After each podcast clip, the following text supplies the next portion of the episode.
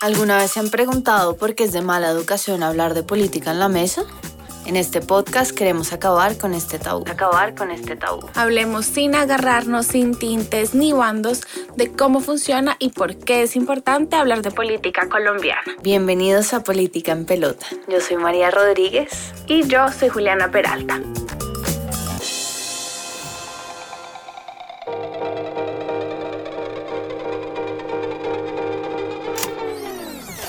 Antes de empezar con el capítulo de hoy queremos hacer una aclaración. En el capítulo anterior, en Pelotando los Partidos Tradicionales, dijimos que Mariano Espina Pérez había sido el creador del Partido Conservador, pero en realidad fue su abuelo, Mariano Ospina Rodríguez. Ambos fueron políticos del mismo partido, pero los separan unas cuantas décadas. Ahora sí, sigamos con el capítulo de hoy.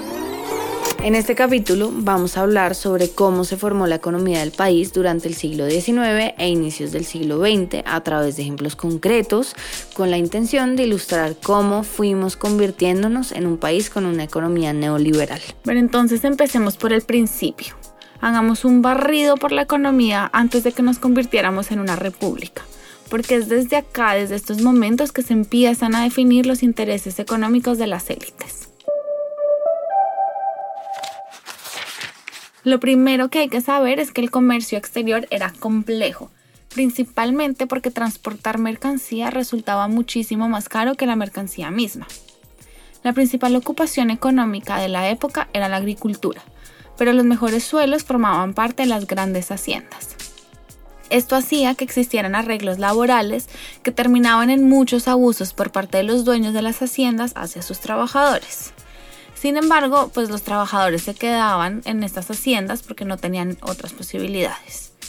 Es decir, la tierra que podían utilizar no era tan buena, escalar socialmente para convertirse en un hacendado era pues obviamente casi imposible y la otra opción era buscar monte, que muchas personas realmente terminaron haciendo. Políticamente hablando, desde la independencia hasta la Guerra de los Supremos estábamos en un estancamiento el país estaba decidiendo cómo sería la organización política de la nueva república. Cuando termina la guerra de los supremos y salimos de ese estancamiento político, se define la arena política que regirá en Colombia hasta mediados del siglo XX. Como les contamos en el capítulo anterior, es justo en este momento que se definen los dos bandos políticos en Colombia, es decir, liberal y conservador.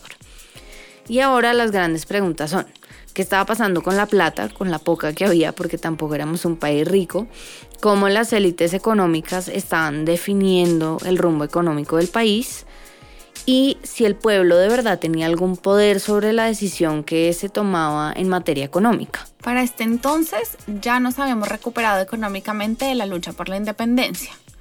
La población, por ejemplo, había crecido y había una mejora significativa en la infraestructura básica, particularmente la navegación a vapor. Y esto lo que permitió fue conectar al país, lo que también significa mover plata. Además, pues sin esta no tendríamos obras como el amor en los tiempos del cólera. Por su parte, los productores de materias primas como tabaco o quina empiezan a tener una posición más favorable porque aumentan las exportaciones. Y entonces cuando llegan los liberales al poder en 1849 con José Hilario López como presidente, estos van a apoyar una economía basada en el laissez-faire. Esto quiere decir básicamente dejar hacer. Se van a favorecer las libertades individuales, hay cero proteccionismo y se le da vía libre a los empresarios particulares lo que permite responder a los incentivos del mercado rápidamente. Por ejemplo, en 1850 se va a liberar totalmente de control estatal la producción y venta del tabaco. Así, el tabaco va a empezar a representar más de un cuarto de las exportaciones en 1850 y se va a acercar al oro en importancia y esto va a ser súper importante porque es la primera vez que un producto de agricultura le rivalizaba un metal precioso. Acá básicamente y en términos económicos, lo más importante que tenemos que entender es que cada quien estaba haciendo lo que se le diera la gana. Y además el problema era entonces que el gobierno no estaba recaudando mucho dinero. Al mismo tiempo, el país seguía teniendo una infraestructura muy precaria, lo que no permitía que la economía se desarrollara rápida y masivamente. La economía de exportación era frágil y esto hay que sumarle la guerra civil de 1876 y la depresión que arranca en 1883 Eh, y además el poco éxito que van a alcanzar las exportaciones fue la razón por la cual se tuvo que hacer cambios en la infraestructura, por ejemplo en los ferrocarriles. Eh, y hablando más específicamente de ferrocarriles, casi todos fueron construidos por colombianos en conjunto con extranjeros, todos fueron con subsidios de los estados federales, tampoco estaban conectados entre sí, los tramos eran sumamente cortos, entonces el ferrocarril como un sistema nacional pues simplemente no funcionaba. Además, tampoco había buenas carreteras. Esta infraestructura precaria hacía que el comercio entre regiones fuera muy lento, caro y ausente.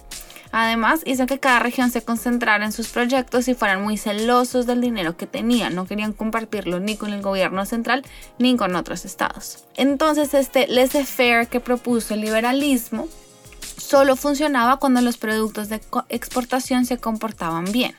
Cuando se debilita la demanda de los productos colombianos y baja la exportación, todo sale mal y se pierde la confianza en los sectores liberales. Entonces, como se pierde la confianza en estos sectores, los conservadores se suben al poder. Se va a subir Rafael Núñez, que acaba de crear un partido que se llamaba el Partido Nacional, pero pues era como agregado de los conservadores, y ellos van a cambiar la constitución eh, de Colombia para la constitución de 1886, que va a ser la que va a regir hasta que nosotros la cambiamos en 91. Eh, y con esta constitución se centraliza el poder de nuevo en Bogotá y en el Ejecutivo. Y con el fin de proteger la industria nacional, los conservadores empiezan a promover la idea de que el gobierno central imponga aranceles. Aunque esta medida va a ayudar, por ejemplo, a los artesanos, no fue suficientemente poderosa como para impulsar una industrialización real. También el gobierno central empieza a recoger más impuestos de los departamentos, se crean nuevos impuestos como por ejemplo, no sé, el impuesto al café y con este dinero se intenta hacer más ferrocarriles, pero pues la plata no fue suficiente. Y a pesar de estos cambios en las políticas económicas, pues no hubo tanto cambio en la sociedad en general. Ni en el mercado mundial, ni los recursos físicos del país permitieron que el cambio fuera grande. En medio de esta precariedad en nuestra infraestructura, llega la Guerra de los Mil Días y con esto la pérdida de Panamá en 1903. Colombia entraba entonces de espaldas al mundo en el siglo XX, sin crédito internacional, con bajísimos niveles de exportaciones, con hiperinflación y en intenso conflicto. Entonces se propicia un ambiente para pensar en otras cosas y a este mismo tiempo inicia la hegemonía conservadora. Así que podemos decir que ya la clase política estaba establecida y era la que tomaba decisiones económicas y sociales para el resto del país y esto pues presupone que tomaban decisiones pensando en su lugar político.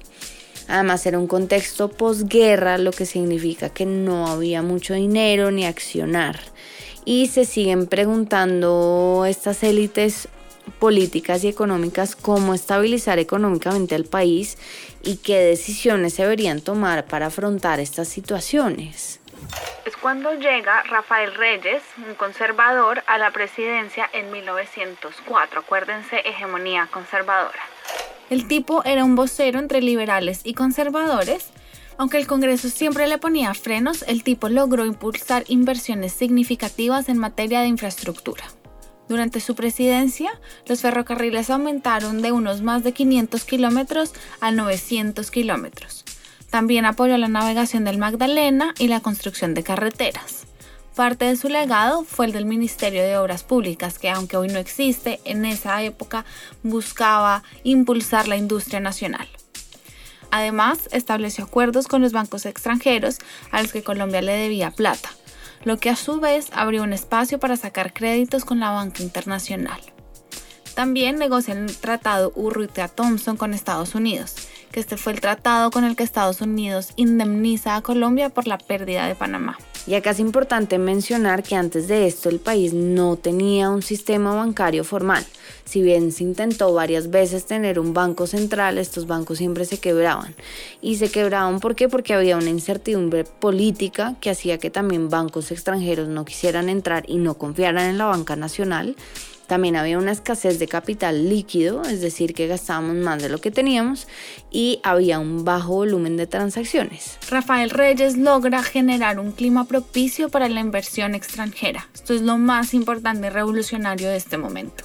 Y un poco más adelante llega la indemnización de Panamá, se desembolsa hasta 1922 con Pedro Nelo Espina como presidente, que era otro conservador. Entonces acuérdense que estábamos en una época de la hegemonía conservadora. Esta plata era alrededor de 25 millones de dólares. Y esta se va a usar para continuar expandiendo los ferrocarriles y en ese tiempo también se crea Bianca, Skadda. El tipo también recibe a la misión Kemmerer. Esto es súper importante. Esto es una comisión de expertos que nos va a recomendar la creación del Banco de la República, y el Banco de la República hace que los intereses financieros privados fueran importantes para las políticas bancarias. También llevamos años de desorden, entonces el sector privado era muy difícil de reglamentar. Solo para que sepan, la misión Kemmerer fue como una obligación de Estados Unidos. Estados Unidos nos dijo, nosotros les vamos a dar la plata que negociamos con el Tratado Rutia-Thompson, pero ustedes tienen que recibir sí o sí a la misión Kemmerer que les va a decir cómo gastar la plata que nosotros les vamos a dar por la indemnización de Estados Unidos, que pues era ridículo, no sé si fue la mejor o la peor decisión, probablemente nunca lo sabremos. Lo que sí puedo decir es que acá administrábamos la pobreza, porque plata pues nunca hemos tenido. A pesar de estos avances a inicios del siglo XX, como estaba diciendo María, el Estado no tenía la capacidad suficiente para desarrollar una infraestructura nacional que favoreciera a todos los colombianos de igual manera. Por lo tanto, los hacendados empiezan a expandirse y apropiarse de zonas extensas de tierra, lo que le quitaba la posibilidad a campesinos de expandirse. Y aunque las importaciones eran más grandes e importantes que antes, estas realmente no tenían una posibilidad de mejorar la economía en general. Mientras tanto, las urbes, las ciudades empiezan a crecer, lento pero seguro, especialmente por el dinero que traían las exportaciones y el crecimiento de otras industrias. Luego hablemos también de un producto muy importante que es el café. En 1870 el café era el primero en exportaciones agrícolas y era importante en regiones como Norte Santander eh, y el café iba a empezar a salir por Venezuela y otros países y también era importante Cundinamarca. En estos dos lugares los dueños eran pues los grandes propietarios cuyas plantaciones funcionaban con asalariados y arriendos. La importancia de la región cafetera y de lo que hoy se conoce como el Triángulo del Café va a venir después y va a ser un modelo económico más familiar y menos de hacendados y de grandes propietarios. Aunque el café se había exportado desde 1835, fue en realidad hasta 1909 cuando el café empieza a tener precios realmente atractivos. Y es durante el primer tercio del siglo XX que Antioquia, Caldas, Quindío, Risaralda y parte del Tolima, que en ese momento también era Cauca, empiezan a eclipsar a las demás regiones cafeteras. El café era perfecto para que una sola familia lo pudiera producir. Esta es la razón por la cual muchas familias de estos lugares se aventuraron a hacerlo. Y es acá donde nace este modelo estereotipo cafetero Juan Valdés del señor con su mula y su familia sembrando y cultivando su pequeño pedazo de tierra. Este modelo económico resolvía el problema de costo y disponibilidad de la mano de obra, que solía ser un gran problema para los hacendados. En 1927 se crea la Federación Nacional de Cafeteros, FEDECAFE. Sin embargo, muchos campesinos, como hemos venido diciendo, no seguían sin ser dueños de su tierra. Pero entonces, entre 1920 y 1930, las exportaciones del país crecieron más del 10% anual, y la mayor parte del aumento se debía al café. Nos habíamos convertido entonces en el segundo productor mundial de café después de Brasil y llega a representar casi el 80% de las exportaciones colombianas. Y por ahí más revolucionario, el café en esta época empieza a ser un alimento de consumo popular de las familias colombianas. También a inicios de 1900 se da el despegue de los textiles.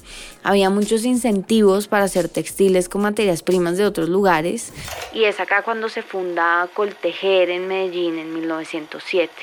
También Antioquia va a estar en una posición económica privilegiada porque había mucho oro y muchas exportaciones de café en la zona y eso hace que haya dinero en el departamento. Otra cosa importante es que la gran fuerza laboral del despegue de los textiles van a ser las mujeres.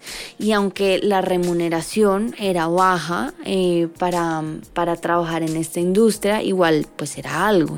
Fue entonces cuando Betsabe Espinal dirigió la primera huelga obrera en la fábrica de tejidos de Bello, Antioquia.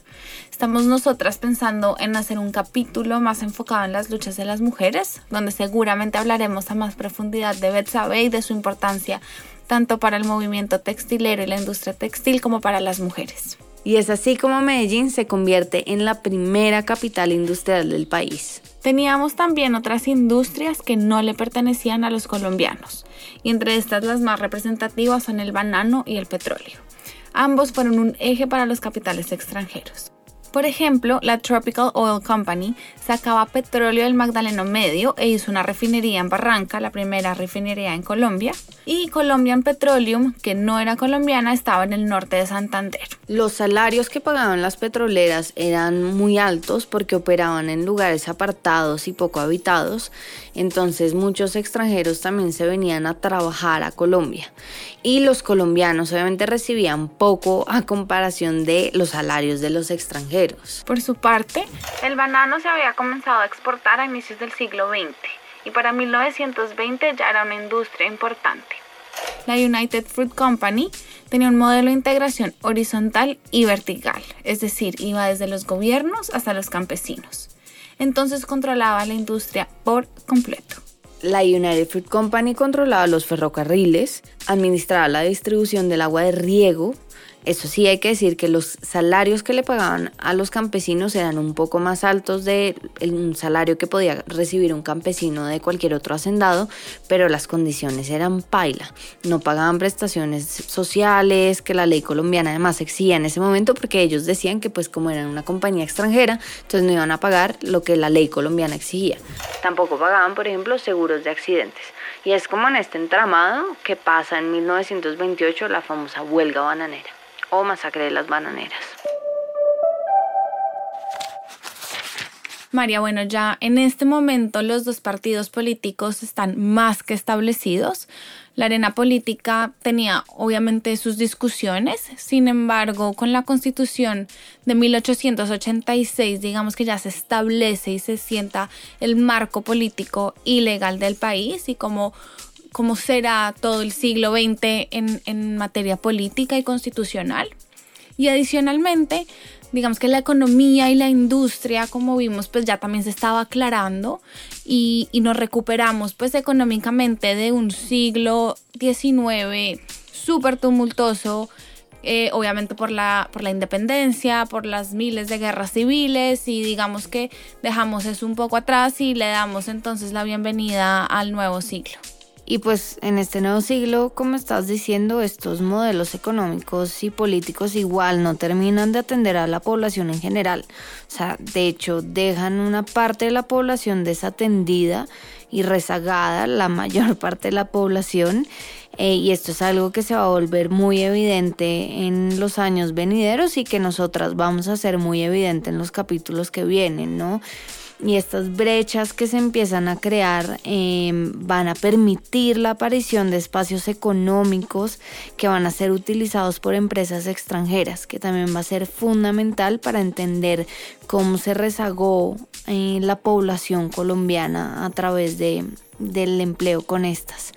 Entonces ya Juli con este capítulo dejamos atrás el siglo XIX, entramos a la modernidad y entramos a un punto en nuestra historia donde la sociedad va a ser la protagonista de la historia de Colombia. Gracias por acompañarnos en este striptease político. No olviden suscribirse a este podcast para seguir empelotando la política con nosotras. Si quieren más información sobre el tema de hoy, les vamos a dejar unos links de referencia en la descripción del capítulo. Además, queremos escucharles y saber sus opiniones, sus comentarios, quejas y reclamos. Para eso, síganos en nuestras redes sociales política.enpelota en Instagram y Twitter. La investigación de este capítulo fue realizada por nosotras, Juliana y María, y la edición de sonido y la música son de Pablo Sosa.